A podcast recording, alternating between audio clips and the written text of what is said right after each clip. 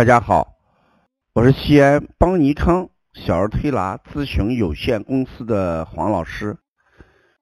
下面是听黄老师讲临床的时间。今天我讲的案例是邦尼康全国呃万里巡第十一站六月三号长沙站呃与会的一个学员提到的一个问题。他问：腺样体肥大，呃，调理到什么程度，呃，为治愈？这个也是我们好多家长关心的一个问题。那腺样体肥大，首先我们知道，腺样体，呃，是人体的一个免疫系统，在正常的情况下，它。对人体起到了保护作用，而当它肥大的时候呢，它就会出现呼吸气道狭窄、呼吸困难，所以就张嘴呼吸，甚至呢，张嘴呼吸还不够，还会憋醒，晚上影响睡眠。甚至影响孩子的大脑的一些发育，这就是说腺样体肥大之后对人的生长、生活，呃，是带来了一系列的不便利，所以我们就要把肥大的腺样体通过各种方式让它恢复到不影响呼吸这么一个状况来。那如果从这一点上来讲，腺样体肥大，调理到孩子呼吸正常，不需要张嘴就能呼吸，而且呢没有呼噜声，这就算达到了一个比较好的治愈效果。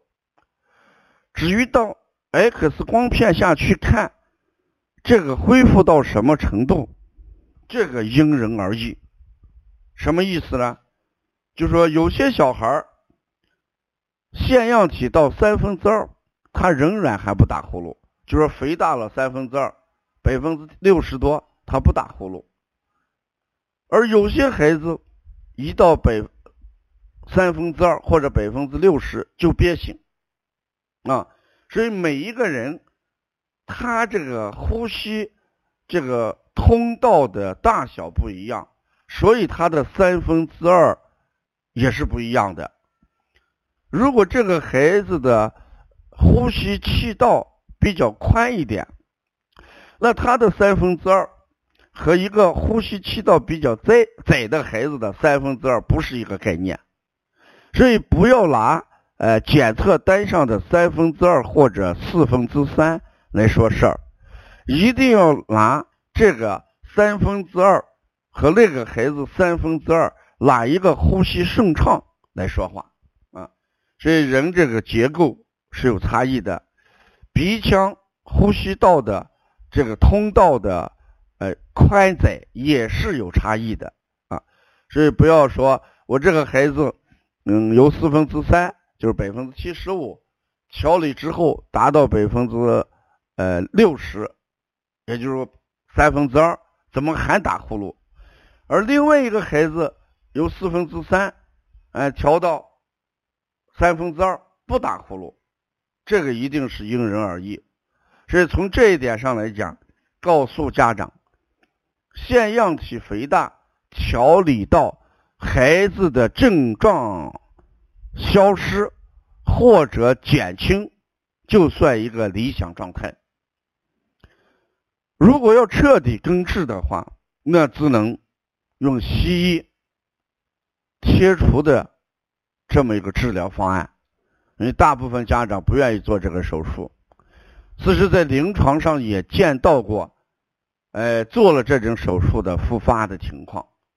那他这个治疗方案不一样，腺样体全切，那可能复发率就低一点，但是孩子就形成了空鼻症，因为把这腺样体取掉以后，鼻腔就是空洞的，所以呢。对空气的过滤能力就会下降，一般医生可能不会这样做的，不会给你全贴的，他有可能贴上三分之一或者贴上三分之二。那不管贴三分之一还是三分之二，由于还留了一部分，所以遇到诱发因素，它还会再次复发。这就是临床上说做了腺样体肥大，哎。为什么还会复发的一个原因？这两天我接了一个孩子，把腺样体跟呃左侧的扁桃体割掉了，带带来的麻烦是什么？这个孩子右侧的扁桃体特别大，比大人的大拇指蛋都大，这可以说是在我们在临床上看到扁桃体最大的一个孩子。而且这个孩子呢，性格也内向一点。家长讲有两个礼拜不好好吃饭，他觉得咽不下去，他就不想吃。你一看的话，啊，确实这么一回事儿。那么大的一个扁桃体长在那个地方，给孩子的心理也造了到了造成了极大的阴影，所以他就不想吃饭。咽起来也不方便。我想说什么，就是说，如果我们把一侧扁桃体切掉，可能另外一侧会出现一个代偿性的肿大。呃，希望我们家长在这个扁桃体啊、腺样体这个问题上，呃，也不要过于焦虑，呃，不要着急，给孩子自我修复的一定的时间。嗯，都觉得这个腺样体对孩子影响大，什么形成腺样体面容呀，啊，影响孩子脑发育啊，导致蜂蜜性中耳炎啊，都知道有这种危险。所以呢，在治疗上可能有些着急，一下子就去给做切除手术，后来也会带来一定的后患啊。所以从这一点上，你就告诉妈妈，什么情况下就算调理好。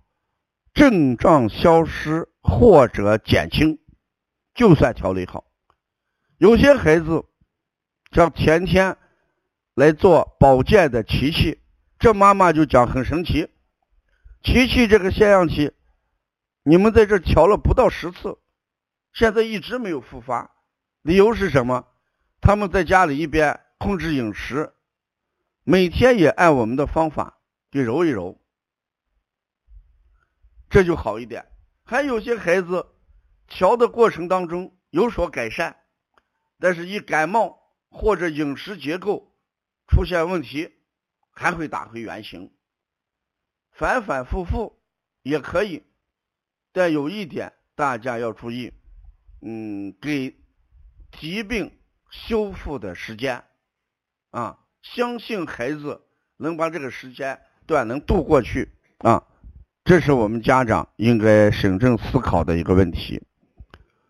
邦尼康有许多文化产品，都对育儿的理念都有一些阐释，是希望大家关注喜马拉雅、关注荔枝、关注邦尼康图书馆，都会有好多成功的案例给大家一点启发。